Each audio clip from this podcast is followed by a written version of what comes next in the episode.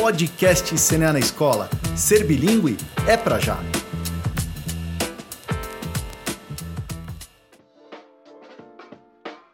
Filmes estrangeiros, aplicativo de celular, canais de vídeo, plataformas de streaming, games, cantores pop. Quanta coisa e quanto contato temos com conteúdos produzidos originalmente na língua inglesa. Com isso, o idioma está cada vez mais presente no cotidiano de nossas crianças e jovens. Tanto que vira e mexe nossos filhos, sobrinhos, alunos aparecem com expressões novas que mal sabemos interpretar. Hoje, para falar sobre isso, temos aqui Henrique Opreia e Marcos Ruiz. Eu sou Keila Prado, editora e consultora de comunicação, formada em letras pela USP e convido você para estar com a gente nessa troca de ideias. Bom, Henrique, diz aí pra gente de onde você vem e para onde você vai.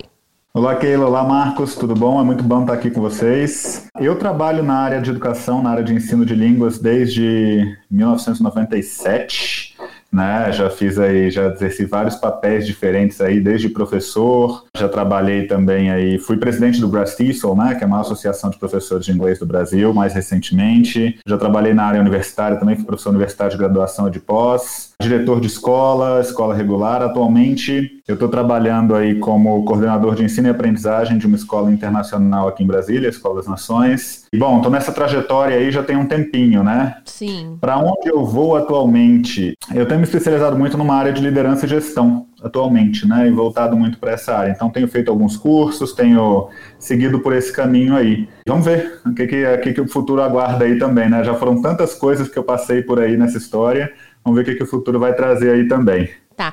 Essa liderança e gestão que você tem feito é para a área educacional ou para outra é área? área? Principalmente, principalmente para a área educacional, mas eu já tenho feito alguns cursos também fora dessa área também, né? De gestão de liderança de organizações como um todo é uma área que eu tenho me interessado bastante. Eu passei por algumas áreas de interesse assim nessa minha vida assim, de, de aprendiz para a vida inteira que a gente fala, né? Sim. É, então assim, estudei muito sobre neurociência aplicada à educação, ciências cognitivas, economia comportamental. São áreas que me atraem muito. Eu tenho, uma, eu tenho um interesse muito variado.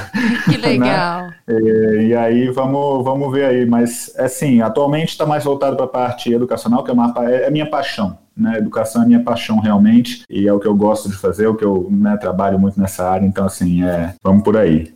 Que ótimo. E você, Marcos, conta pra gente de onde você vem e para onde você vai. Olá, Keila, Henry, prazer estar aqui com vocês. A história, você vai encontrar alguns paralelos aí com o Henry, que a gente deve ter mais ou menos a mesma idade e começou a trilhar essa carreira provavelmente ali na mesma época, né? Eu tô na área de ensino de idiomas desde 99, uhum. que curiosamente essa foi a minha segunda carreira. A primeira não deu certo. Eu tentei, por alguma razão, eu tentei ser engenheiro, Olha. sendo que eu nunca fui bom de cálculo, eu nunca fui bom nem de cálculo e nem de física. Mas por algum motivo eu tentei ser engenheiro mecânico nessa vida. E aí, quando tudo deu errado, eu falei, gente, o que, que eu vou fazer, né? Aí eu tava, na, na época eu tava finalizando meu curso de inglês na escola, eu falei, ah, quer saber? Eu vou dar aula de inglês até resolver o que, que eu vou fazer da vida. Lá se vão vinte e tantos anos. E o inglês assim, resolveu a sua vida, né? Sim, foi bem interessante. E aí nesse período todo eu já trabalhei como professor, coordenando, professor tanto na área de ensino de idiomas, quanto no ensino fundamental e médio. Também trabalhei como coordenador de escola de idiomas e ali nos idos de 2007 eu entrei para a rede de CNA, trabalhando no franqueador como um dos responsáveis por formação de professores dentro da área de educação da empresa, né? Sim. É o que eu achava que eu ia fazer quando entrei. Aí o que ao longo dos anos assim, a gente foi entendendo que o escopo de atuação foi ficando cada vez maior e mais diverso, assim, passando por produção de materiais, eu sou autor de material didático, coordenação, criação, produção de programas de treinamento também. E nos últimos anos eu tenho meu trabalho tem estado bastante ligado com questões de tecnologia aplicada à educação. A gente desenvolveu nos últimos dois anos a gente teve um projeto gigante que foi o desenvolvimento de uma universidade corporativa Sim. dentro da empresa. Eu sou um dos líderes do projeto dentro do CNA. E o último ano, por exemplo, assim, a grande piada ali com a gente é que eu trabalhava, eu não trabalhava mais em educação, eu trabalhava na área de tecnologia. E a gente trabalhou com desenvolvimento, a gente trabalhou com desenvolvimento de software, desenvolvimento de sistemas de aprendizagem à distância. Então tem sido um desafio bem bacana. E esse é o caminho onde eu estou apontado no momento, para o qual eu estou apontado no momento, né? Sim. Trabalhar cada vez mais na questão do ensino híbrido. A gente tem uma plataforma de ensino à distância que é proprietária, que é nossa, que foi desenvolvida ao longo dos últimos anos e a gente está no processo de fazer essa virada de chave na formação dos colaboradores da nossa rede, de adotar esse modelo híbrido, onde o treinamento não é só aquele evento presencial, ele é também aquele evento presencial, mas ele começa antes e termina depois disso, né? E interessante que o, o momento que a gente vive hoje trouxe muito do que a gente estava fazendo com os nossos colaboradores das nossas escolas no treinamento das nossas equipes, veio para os nossos, isso cascateou rápido demais até para os nossos alunos por causa de todo esse contexto, né? Então, num futuro próximo, é por ali que a gente vai ficar. Que legal, que legal. Uhum. Bom, hoje o nosso bate-papo aqui é uhum. é sobre um tema bem interessante, que é o inglês no cotidiano das crianças e jovens. Quando eu era criança, gente, juro para vocês, eu não me lembro de eu ter, sei lá, quatro anos. Eu acho que eu não sabia que existiam outros idiomas nessa fase da minha vida. Quando eu era criança, eu só achava que existia o português. Não era uma coisa comum, porque eu assistia TV aberta, que era toda em português. Os discos lá em casa do pessoal era, na sua maioria, tudo em português. Eu não conhecia ninguém que falava outro idioma. E era uma vida assim, né, monolinguística, digamos, né? Hoje, eu tenho um sobrinho de quatro anos que quando começou a falar, as primeiras palavras dele foi em inglês. A minha irmã falava, nossa, mas eu digo pra ele, fala mamãe. E ele diz, mom. Aí eu falo, fala papai. Ele fala, dad. Que cor é essa? Ele falava, blue. Perguntando em português e a resposta dele com um ano, dois anos, eram todas em inglês. Por quê? Porque o tablet e o celular na mão levavam ele a assistir desenhinhos todos em, em, inglês, em outros idiomas. Então, assim, a primeira pergunta que eu quero fazer para vocês é: como que vocês veem essa presença do inglês hoje no cotidiano das nossas crianças e jovens? A internet impulsionou essa predominância da língua na web, de certa forma? Olha, eu acho que impulsionou bastante, né? Eu acho que hoje, assim, o que você colocou é, é, muito real até na minha própria experiência. Eu fui começar a estudar inglês quando eu tinha por volta de 11 anos de idade, né? Por aí. Uhum. Então, assim, foi um, foi um momento muito mais tarde do que atualmente. Eu tenho um filhinho hoje de 4 anos e eu crio ele, né? E tem uma filhinha de 8 meses, eu crio os dois como bilíngues desde a barriga, né? Eu só falo inglês com eles, eles têm, né? E é muito interessante ver que ele também tem uma preferência muito forte pelo inglês. É, para falar. Talvez porque seja mais fácil, né? Vamos falar a verdade. Falar red é muito melhor que falar vermelho. Né? é mais curto, pelo menos. É muito mais curto, né? É. Para falar isso aí. Mas, assim, além dessa questão do, do dia a dia, a gente, bom, vamos lembrar aí que num tempo pré-internet, a gente vive num país em que você poderia viajar aí durante 3 mil quilômetros e você não encontraria outro idioma, né? Você pois encontraria é. variações do próprio português, mas você não mudaria o seu idioma. É um acesso muito mais restrito. Quando eu comecei a estudar inglês, para eu poder ter acesso a ouvir o inglês sem ler uma legenda em português, a gente tinha que pegar aquela fita, a fita VHS, colocar, passar, botar uma faixa na frente da televisão e fazer aquelas coisas super antigas, né? É verdade verdade. Músicas, acesso à música também era muito limitado, era via rádio. A gente não tinha Sim. assim, comprava um cassete, uma fita, um, depois veio o CD, né, e tudo, mas enfim, a, a, internet ela trouxe a realidade do que a gente sempre fala com relação à prevalência do inglês enquanto língua franca, né, enquanto língua universal. Né? Não vamos entrar na parte da língua franca, mas enquanto língua universal é a língua que a gente vê que o mundo fala atualmente. Então a gente tem aí a quantidade de sites, de jogos, de brincadeiras, de livros, de materiais, é tudo publicado primeiramente em inglês. Verdade. alunos. Isso trouxe para aqueles alunos, para aquelas pessoas que têm um pouco mais de, de, de condição para poder ter acesso a um celular atualmente, que é uma coisa muito fácil. A gente está vendo agora, nesse tempo que a gente está vivendo de Covid, as secretarias de educação do país tentando achar uma forma de alcançar os alunos né, de uma rede pública, eles estão achando que o celular é o caminho mais fácil, porque a maioria das casas tem um celular que seja, né? Sim. E, e isso tudo possibilita que as crianças tenham acesso à língua estrangeira, ao inglês principalmente, desde muito cedo.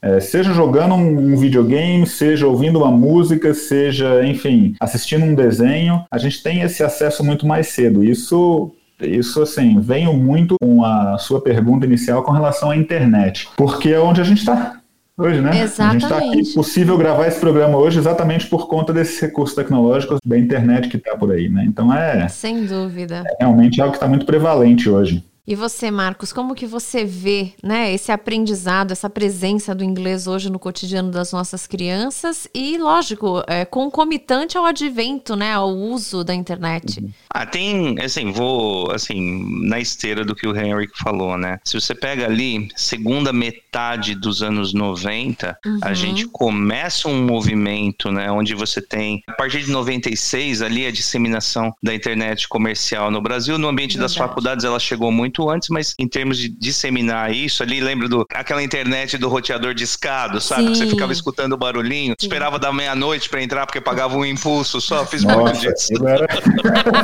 era isso, era Foi isso mesmo. Porque antes disso, Keila, eu tô, tô lembrando aqui, eu, eu, eu, fiz uma fala um tempo atrás a respeito disso. É, quando eu era criança, os canais de televisão, a gente não reconhecia eles pelo nome, a gente reconhecia eles pelo número de tão poucos que eram. Exatamente. Você vai assistir televisão, os canais eram o 2, o 4, o 5, o 7, o 9, o 11 e o 13. Perfeito, era isso mesmo que tinha na minha TV lá em casa. De botão, que você ia lá na TV.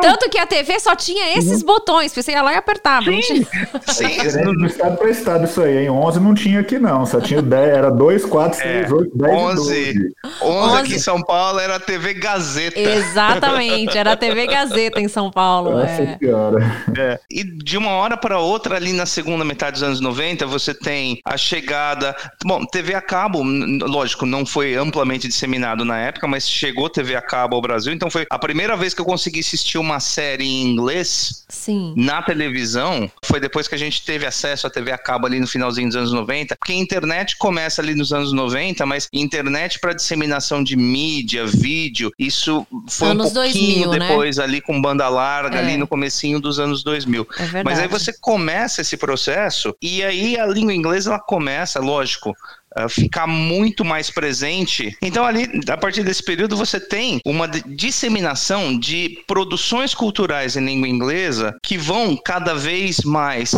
uh, se infiltrando em todas as camadas da população. No começo era uma coisa mais nichada, isso vai se expandindo, né? Porque antes disso Sim. você tinha o quê? Música. Música claro. no rádio. Claro. Assim, que as pessoas gostavam de ouvir. Mas com chegada de internet, TV a cabo, então isso passa a ser uma coisa mais onipresente. Não onipresente, mas uma coisa mais presente na vida das pessoas. E aí você tem, na verdade, o que, que acontece? Você supre uma demanda para quem se interessava por isso. Para quem se interessa, quem se interessava por isso passa a ter acesso.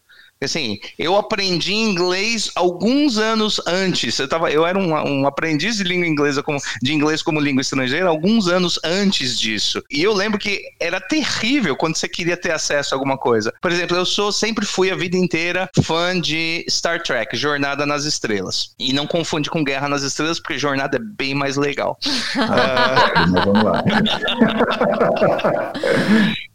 E eu lembro que na época que eu estudava inglês, existia um pequeno nicho cultural aqui em São Paulo, um fã-clube de pessoas que se reunia. A gente fazia reuniões em cinemas para assistir os episódios que não passavam na televisão aqui. Então, a gente tinha a nossa convenção aqui. Lá, lá nos Estados Unidos, as convenções eram para conhecer os atores. Sim. Era um negócio enorme, né? Aqui a gente fazia convenção para poder assistir o episódio, porque não pois é. passava é. na televisão.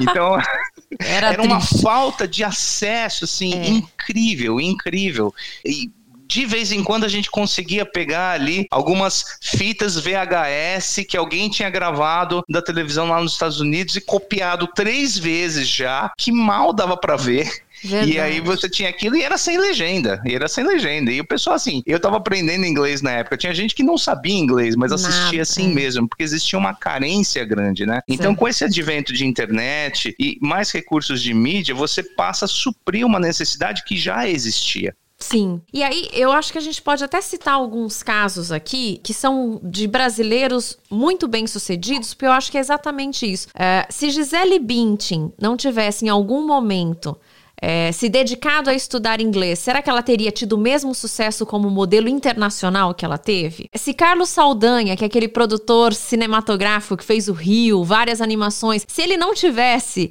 vou aqui estudar inglês e vou me dedicar e vou produzir coisas em inglês, será que ele teria tido o mesmo sucesso como cineasta? Então, assim, eu acho que são coisas pra gente pensar, porque, como o Henrique bem disse, é, talvez a gente não precise ter o melhor nível de proficiência, né? A gente tem falado isso aqui no podcast do CNA na escola. Existem níveis de, de domínio do idioma e de níveis de comunicação que você vai, ao longo da sua vida, estudando, aprendendo e, e, e se tornando mais versátil, né? Mas alguma forma de comunicação ela precisa ser inicial hoje em dia para que você minimamente consiga se virar nas suas profissões, né? Eu já vi empresários, donos de grandes empresas, presidentes de grupo, dizendo que a pessoa que não fala inglês hoje ela é um analfabeto para o mundo profissional. Por quê? Por conta é, de compra e venda. Você é um vendedor né? É, você vai negociar coisas para o mercado internacional, você vai comprar coisas do mercado internacional. A gente está aqui no meio da, dessa pandemia com governos do, do Brasil inteiro comprando respiradores, equipamentos hospitalares vindos de todas as partes do mundo, né? Obviamente, esses contratos estão em inglês. Então, assim, é, existe hoje uma necessidade de minimamente se comportar e se comunicar dentro do idioma, né? Sim.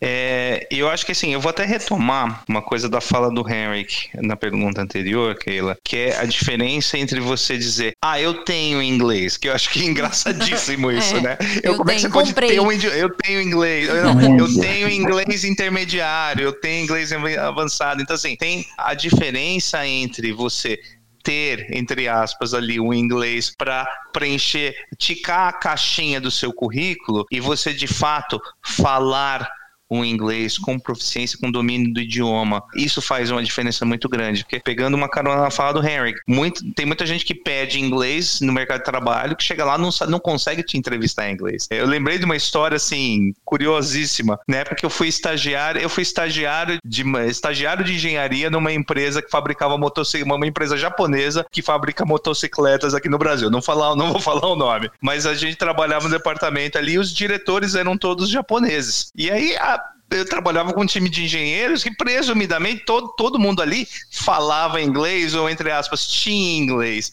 Mas né, na época eu já falava mais ou menos bem, né? Sempre que eu precisava chamar o diretor, falar alguma coisa pro diretor, eles tipo, mandavam lá o estagiário conversar com o cara, né? Mandar o estagiário conversar com o cara. E eu lembro que um de... mais de uma vez eu ouvi a frase: ah, não, meu inglês é técnico, eu não sei conversar. Ah. Eu adorava ver essa frase. Meu inglês é técnico. Eu falei, puxa vida, né? Deve ser... na época eu pensava, nossa, eu preciso aprender esse inglês técnico aí qualquer dia. É, é então, aquele mecanismo de defesa da pessoa, né? É, não, não, eu não falar, eu sei, é porque eu não sei isso. É, é. é buscar um, uma defesa, isso, né? É engraçado isso. É a diferença de você conseguir ler um e-mail uh, ou participar quietinho de uma reunião em inglês, rezando para ninguém te chamar, e você ser capaz de conduzir a reunião em inglês. Sabe, você como capaz de pegar o telefone, ligar para alguém, conseguir falar com ele, uh, com, com a pessoa no exterior. Então, é, essas pessoas, elas passam até essas oportunidades. Assim, é, é, é um pouco difícil a gente dizer, sei lá, o Carlos Saldanha, Gisele Bündchen, ou até tem outros exemplos, sei lá, atletas brasileiros Sim. que se deram bem no exterior. Tem atleta brasileiro jogando na NBA, por exemplo. É difícil falar se o, a, o percurso teria, eles teriam chegado no mesmo lugar se eles não falassem inglês? Primeira coisa, assim, eles não, eles não chegariam onde chegaram sem falar, porque Sim. isso em algum momento, isso em algum momento virou uma, uma condição, assim, essencial. Daqui você não passa daqui, você não vai dar o passo seguinte se você não falar o idioma. E o que, assim, a gente não conhece a história de cada um, mas uh, em algum momento, quando você quer pensar em ter uh, uma carreira que sai do território nacional, onde vai ser muito mais presente a língua estrangeira, você vai bater nessa parede. E assim, e que preparação que você vai ter para quando você chegar naquele momento. Se você já tiver o domínio do idioma desde o começo, isso nunca vai ser um impedimento para você. Mas se você não tiver, vai chegar num momento em que assim, é agora ou nunca. E volta para aquela questão do esforço, né? Porque o pessoal fica muito preocupado, é, é aquele mito do rápido e fácil, sabe? Não, não é rápido e não é fácil mas não quer dizer que não seja legal também.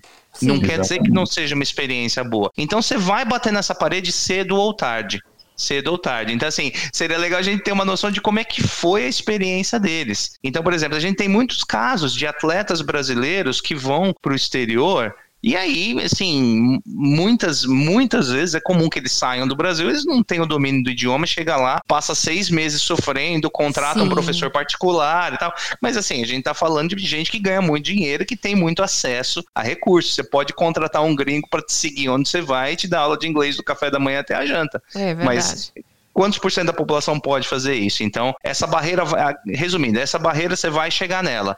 Se você quer projetar a tua carreira para fora do Brasil, você precisa se comunicar no idioma. Se você já tiver pronto antes, vai ser tudo muito mais fácil. É, eu, eu concordo com o que o Marcos colocou. Tudo isso daí, eu acho que isso eu só não precisaria do idioma se você fizesse parte daquele 0,001% da população que é um gênio completamente fora do normal, acima é. da métrica, e as outras pessoas estarão com paciência para lidar com a uhum. ignorância do idioma. Mas fora esse caso raro, é você não é o supra-sumo daquilo ali, então se você pega exemplos, o Michael Jordan da vida, se quisesse me jogar no Brasil sem falar português, Problema nenhum. Então, assim, um Pelé. Exatamente. Enfim, você tem as pessoas querendo se desdobrar por conta da sua genialidade, do seu talento. Mas se você não faz parte disso, você é uma pessoa boa no que faz, talentosa, mas não é né, aquele gênio absurdo, as pessoas vão chegar num ponto que não vão ter mais a paciência necessária para poder se desdobrar para entender aquilo que você está falando. Sim. Então, assim, é muito difícil a gente ponderar exatamente isso aí. A Gisele Bündchen, você, você citou casos de pessoas extremamente talentosas naquilo que fazem. Verdade. Mas será que teria chegado se não falasse o idioma? Será que na hora do empregador ia falar assim, não, mas me comunicar com ela é muito difícil, não consigo, então não vou dar esta oportunidade, que por sua vez não vai dar a visibilidade e vai dar o status que ela chegou a adquirir. Sim. É, mas é uma especulação muito grande. Agora, com certeza, falar o idioma facilita muito, né? Esse acesso até chegar lá. Sim, sem dúvida. E aí, gente, voltando então ah, na, na, nos nossos jovens, né, nos nossas crianças, nossos jovens de hoje, que vem, que tem esses exemplos, né, da Gisele, do Carlos, de atletas, né, sei lá, o Neymar, que hoje tá na França, né, que se comunica, tem que se comunicar em outros idiomas. Enfim, todos, todas as pessoas que são, lógico, muito boas no que fazem e se destacam, mas a gente também tem exemplos de profissionais talentosos, uh, desconhecidos e que também também precisam utilizar o idioma. Ter acesso hoje a muito mais filmes, a muito mais músicas, a ler jornais estrangeiros, ajuda. Eu acho que a gente já falou aqui que teria nos ajudado, inclusive, né, no nosso aprendizado, mas não é só isso né? O que, que a gente pode oferecer hoje para esses jovens, para essas crianças, para que eles se empenhem de verdade no aprendizado, para que o inglês não seja só um, um, cotidiano, um cotidiano passivo, né? Se a gente pode chamar assim. A gente pode, você pode estar tá ali consumindo passivamente todo esse conteúdo, mas você pode, de certa forma, interagir com isso e utilizar isso na sua vida de forma ativa, né? Como que a gente pode orientá-los nesse sentido? É, é, eu acho que é uma questão da gente repensar exatamente como a gente vai trabalhar com isso. Não adianta eu simplesmente falar, você tem acesso a isso. Eu preciso ensinar esse aluno a trabalhar de forma diferenciada com aquilo que ele tem acesso. Eu preciso mostrar para ele na prática, às vezes dentro de uma sala de aula, como é que eu posso fazer uma leitura de um texto de uma forma mais ativa. É um texto que você tem interesse, você está assimilando aquele conteúdo, mas como é que você pode fazer uma leitura mais ativa? Como Sim. é que você pode realmente utilizar isso para aprender um pouquinho mais do idioma?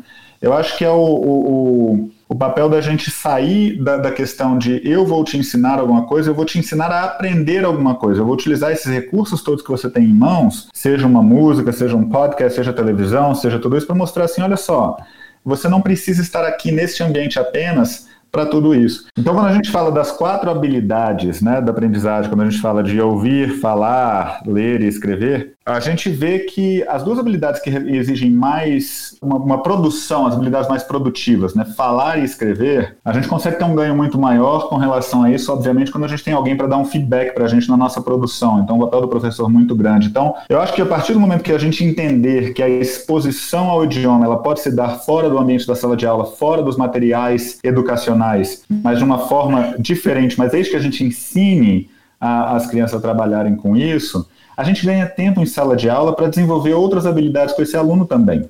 Sim. Né, que são fundamentais. Não adianta, ele não vai aprender a falar, você não aprende a escrever sem escrever. nem na sua própria língua. É Né? verdade. Você não aprende a escrever sem ir para escola, você precisa disso, você precisa de um professor para isso, na sua própria língua, no seu próprio idioma. Você não aprende a falar e se comunicar se você não tiver alguém te dando um feedback naquilo que você está produzindo. Então são, são coisas importantes que a gente pode ter um olhar diferente para a nossa forma de ensinar e entender o que, que isso pode trazer de benefício para a gente também enquanto professor. Eu posso utilizar vários recursos tecnológicos hoje dentro de uma sala de aulas de idioma para disponibilizar conteúdo para esse aluno. Mas eu ainda não consigo disponibilizar a interação necessária, o feedback necessário. Eu Sim. posso ter um professor e, e vou extrapolar para outras disciplinas. Por exemplo, eu posso assistir uma aula de física, mas um professor bom de física dentro da sua sala com você, ele vai entender quais são as suas dificuldades, ele pode fazer uma curadoria e falar: assiste essa aula aqui. E agora eu vou trabalhar em cima das suas dificuldades, que é uma coisa que o vídeo, a videoaula não consegue fazer. Sim. Então não é uma questão de que o professor vai ser substituído por uma videoaula, mas ele precisa entender que o papel dele pode mudar e pode ser facilitado, ele pode utilizar outros recursos para facilitar o seu trabalho, para facilitar a aprendizagem daquele aluno. E aí é sair um pouquinho, é, é quebrar paradigmas, quebrar aquilo que a gente sempre escutou, que a gente sempre estudou, que a gente sempre aprendeu. Você aprende assim, você faz isso, você faz aquilo. Gente, hoje a quantidade de pessoas aprendendo inglês por meio de aplicativos Pois é. de uma forma super passiva é muito maior do que a gente tinha muitos anos atrás. Sim. E, e talvez volte por interesse no Star Trek, por interesse no RPG, por interesse na música, mas ele tem um acesso muito facilitado. Então você tem aquelas pessoas que já tinham uma naturalidade, uma, uma tendência natural a, a se dedicar, a dar o esforço todo que precisa para a aprendizagem, para aprender, tendo uma facilidade do acesso. E aqueles que precisam, porque precisam, né? Que falar assim, se você aprendeu, você vai ter uma promoção, se aprender, você vai ter isso. Eles também têm condições de ter a aprendizagem facilitada, desde que eles aprendam a aprender. Sim, sim. É interessante porque toda essa fala do Henry me, me vem à mente o seguinte: hoje o professor ele consegue trabalhar em sala de aula de forma ampla, utilizando essas. eh, to- Todos esses recursos que a gente tem do ponto de vista cultural, que fazem parte do dia a dia do aluno em sala de aula, não é? Porque imagina, vocês falaram aqui do RPG, mas duvido que na escola regular de vocês, lá na oitava série, algum professor daria aula com o RPG naquela época. Não era uma coisa usual. Agora, hoje, os nossos professores eles podem trabalhar temas diversos utilizando séries que a gente tem aí nos streamings, porque tem um acesso quase que é, universal, mesmo para escola pública, né? Quando a gente fala de séries que impactaram, alguns anos eu estava trabalhando com um grupo de jovens quando estreou aquela série 30 Reasons Why. E houve um, um- um debate muito grande com adolescentes em escolas por conta dessa série, por conta da temática do suicídio. Mas não só isso, pela temática de um dia a dia numa escola nos Estados Unidos, né? Hoje é possível um professor trazer essa temática, pedindo para os alunos dizerem o que, que você achou da série. Porque você sabe que seus alunos assistiram, ou pelo menos vão ter acesso a assistir. Coisa que nos anos 90 a gente não podia usar desse recurso, não é verdade? Olha, Keila, muito legal a tua fala, porque realmente a gente precisa destacar o papel do professor. A gente falou bastante do acesso a essa produção cultural em língua inglesa, os recursos que existem hoje, que a facilidade de acesso que não existia anteriormente, né? Essa exposição, esse, esse volume e tempo de exposição a material em, na língua estrangeira que está querendo aprender, aprender, isso comprovadamente, existem pesquisas que mostram isso, isso comprovadamente melhora e facilita a experiência, a jornada de aprendizagem do aluno. Mas é importante pontuar, e aí eu pego uma carona na fala do Henry, que isso não substitui essa jornada de aprendizagem. Sim. Então, é com que olhos você está olhando aqui? Você está vendo aquilo de um ponto de vista puramente de entretenimento? Ok, você vai se entreter, talvez até você pegue alguma coisinha ali, mas é, é uma visão focada. Quando você assiste aquilo, entendendo que eu sou um aprendiz de língua estra- estrangeira, isso daqui, como é que eu posso usar isso para melhorar o meu aprendizado de língua estrangeira? Aí que você tem a diferença de resultado. A gente trabalha com curso de idiomas e a gente vê a diferença. Você pega, por exemplo, um curso que tem eh, cinco anos de duração. Ali no final do curso, você tem dois alunos que começaram juntos e terminaram juntos. Um deles, ao longo do curso, pensou fora da caixinha, se, tentou se envolver com o idioma fora da sala de aula, fazendo exatamente o quê? Fazendo o que você gosta, lendo um livro que te interessa, ouvindo um podcast, assistindo live de gamers no Twitch Por exemplo, meu filho, se eu deixar, meu filho de 10 anos, se eu deixar, ele passa o dia fazendo isso, hum. jogando videogame, vendo série, fazendo o que te interessa. Mas assim, é comprovado. A gente tem tanto estudos quanto observações empíricas que a gente consegue fazer. Há dois alunos que chegam no final do curso, um aluno que fez uso desses recursos ao longo dessa jornada de aprendizagem, versus um aluno que não fez, que não explorou esse potencial, a diferença de resultado é gritante no final. A diferença de resultado pode ser. Uh, chega a ser a diferença entre o aluno que fez o curso de inglês e não fala inglês, e o aluno que fez o curso de inglês e pode virar um professor de inglês se quiser. Sim. Chega a ser neste ponto a diferença. Então é muito grande. E aí entra a questão do professor também, porque isso daí não precisa ser só um complemento à sala de aula, isso pode ser trazido para a sala de aula também. A gente tem muita facilidade de recurso, por exemplo, na época, por exemplo, você pegar eu, provavelmente, eu, Henry, que ali no começo de carreira, você queria mostrar alguma coisa para os alunos que não estava no livro, você tinha que trazer isso fisicamente com você. Você queria mostrar uma imagem de alguma coisa, você tinha que estar tá com aquela imagem preparada no seu famoso flashcard, que você ia lá, recortava e colava e montava. Exatamente. É. Hoje você tem, hoje você tem uma tela ligada a um computador, que pode ser uma lousa interativa, uma televisão na sala de aula, onde você tem acesso à internet e ao mundo. Então essa facilidade é muito grande e também aumenta a nossa facilidade enquanto professores de trazer temas de relevância para os nossos alunos. Você deu o exemplo do 13 Reasons Why.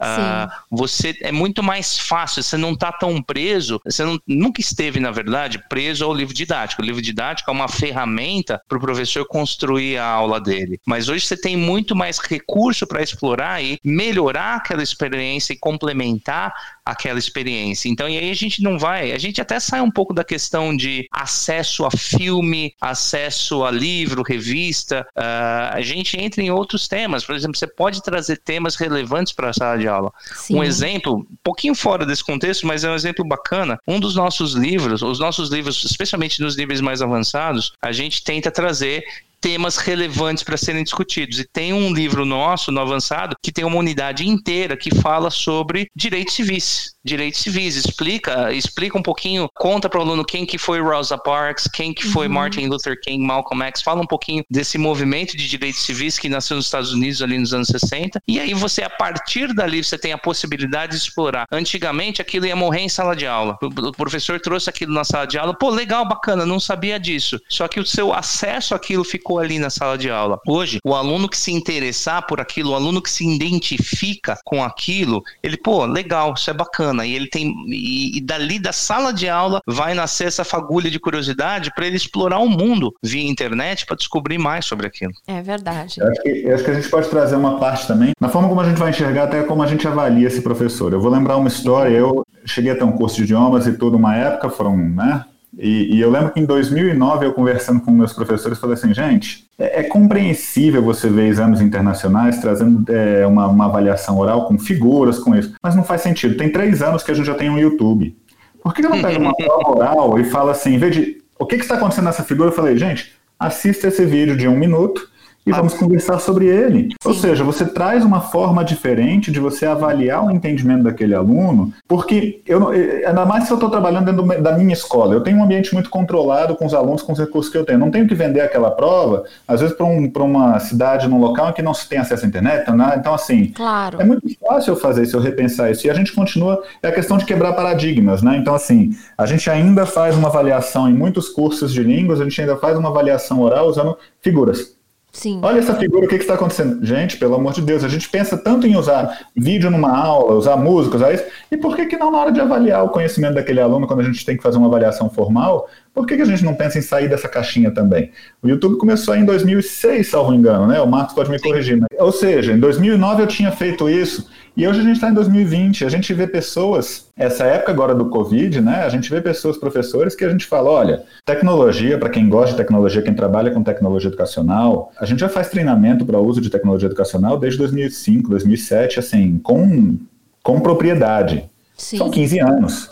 E Sim. aí tem professor hoje, quando você fala assim, você vai ter que trabalhar com recurso digital. meu, Ai, Deus, meu Deus, eu não sei montar um PowerPoint. Uhum. Ou seja, é um professor que, que, que é, é a questão do aluno que está aprendendo inglês. Eu não preciso aprender, eu estou ouvindo aqui, eu peguei esse coisinha aqui, eu não estou afim de aprender, eu não estou afim de me dedicar para aprender aquilo. E essa pessoa, esse profissional, ficou parado no tempo. Então hoje você tem esse acesso tremendo ao inglês, você tem um acesso tremendo à tecnologia, você tem pessoas que estão despreparadas. É o que a gente está vendo hoje na questão da empregabilidade, quando a gente Sim. fala, existem vagas, não existem profissionais para preenchê-las. É. Pois é.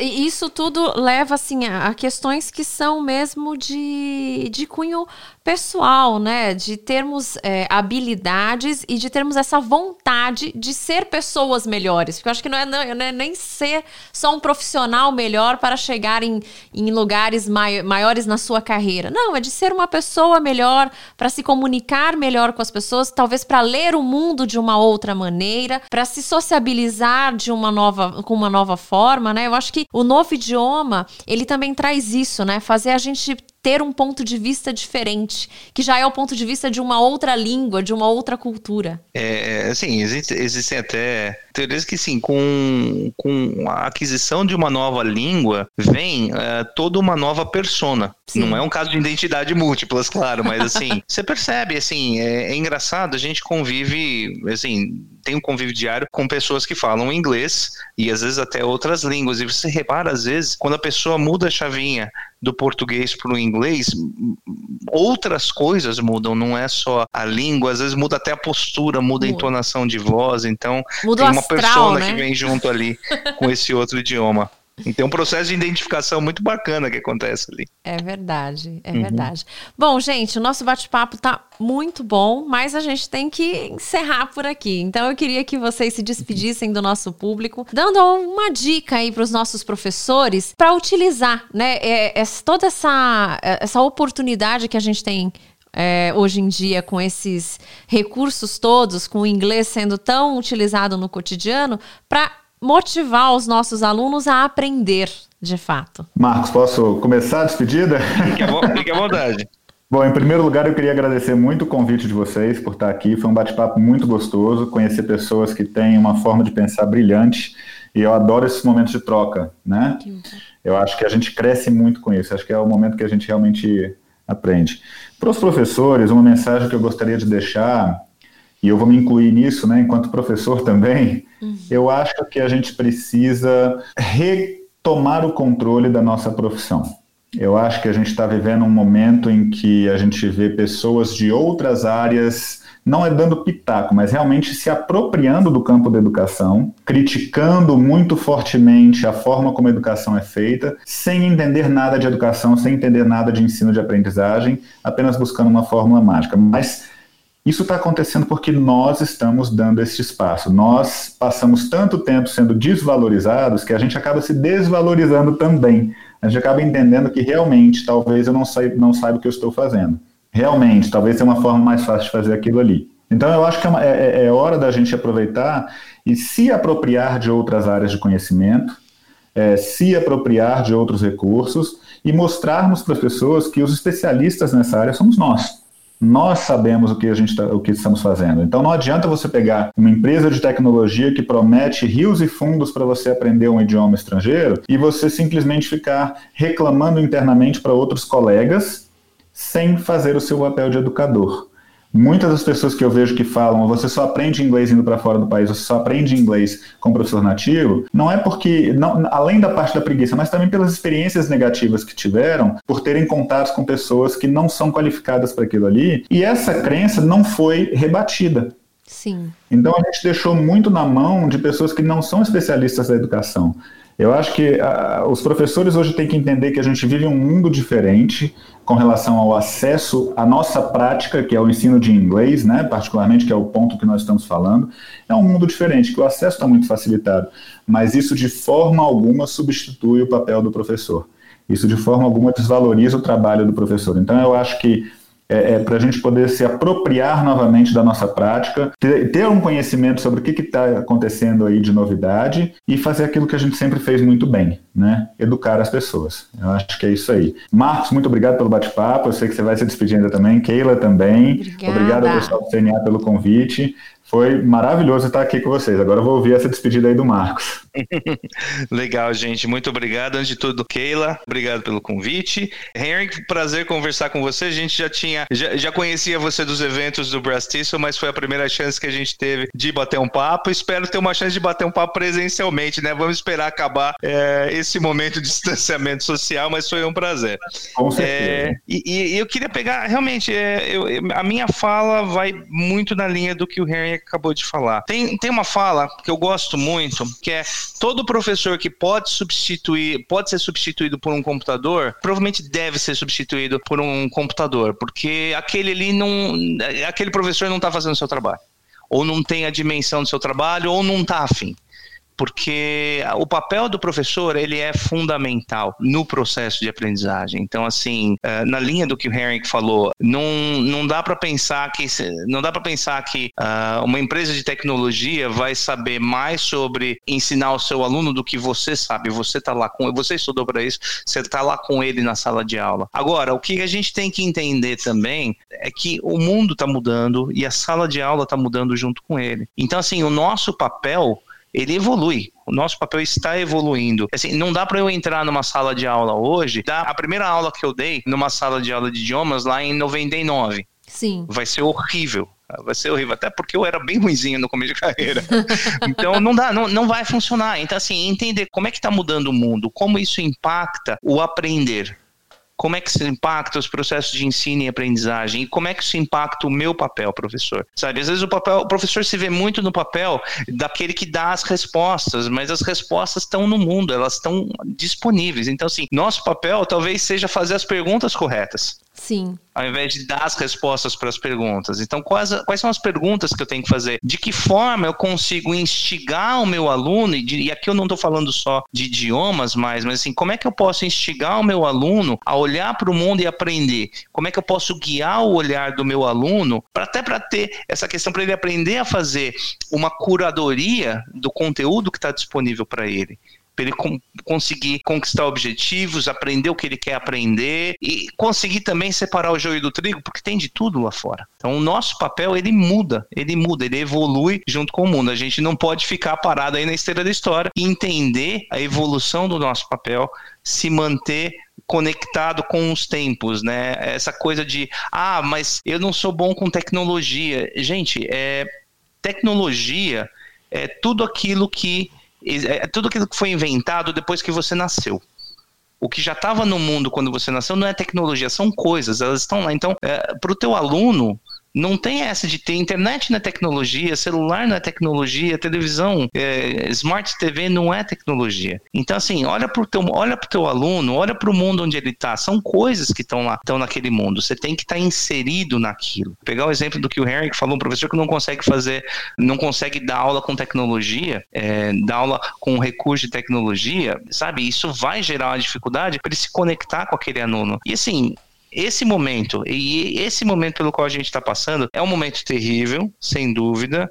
É, ninguém queria estar tá passando por, essa, por esse momento de quarentena, de pandemia, de distanciamento social, mas eu acredito que teremos legados positivos em vários aspectos. Um deles é a valorização do trabalho do professor, porque tem muito pai que agora está tendo que acompanhar de perto a educação dos filhos e que está começando a ver que, sabe, o negócio não é tão simples assim. Exatamente. Então, esse é um aspecto positivo. E tem muito professor que às vezes se arrisca, está se arriscando a sair fora da caixinha, que estava acostumado com aquele paradigma, sala de aula, aluno, carteira, e você não precisa estar tá de corpo presente para estar tá presente.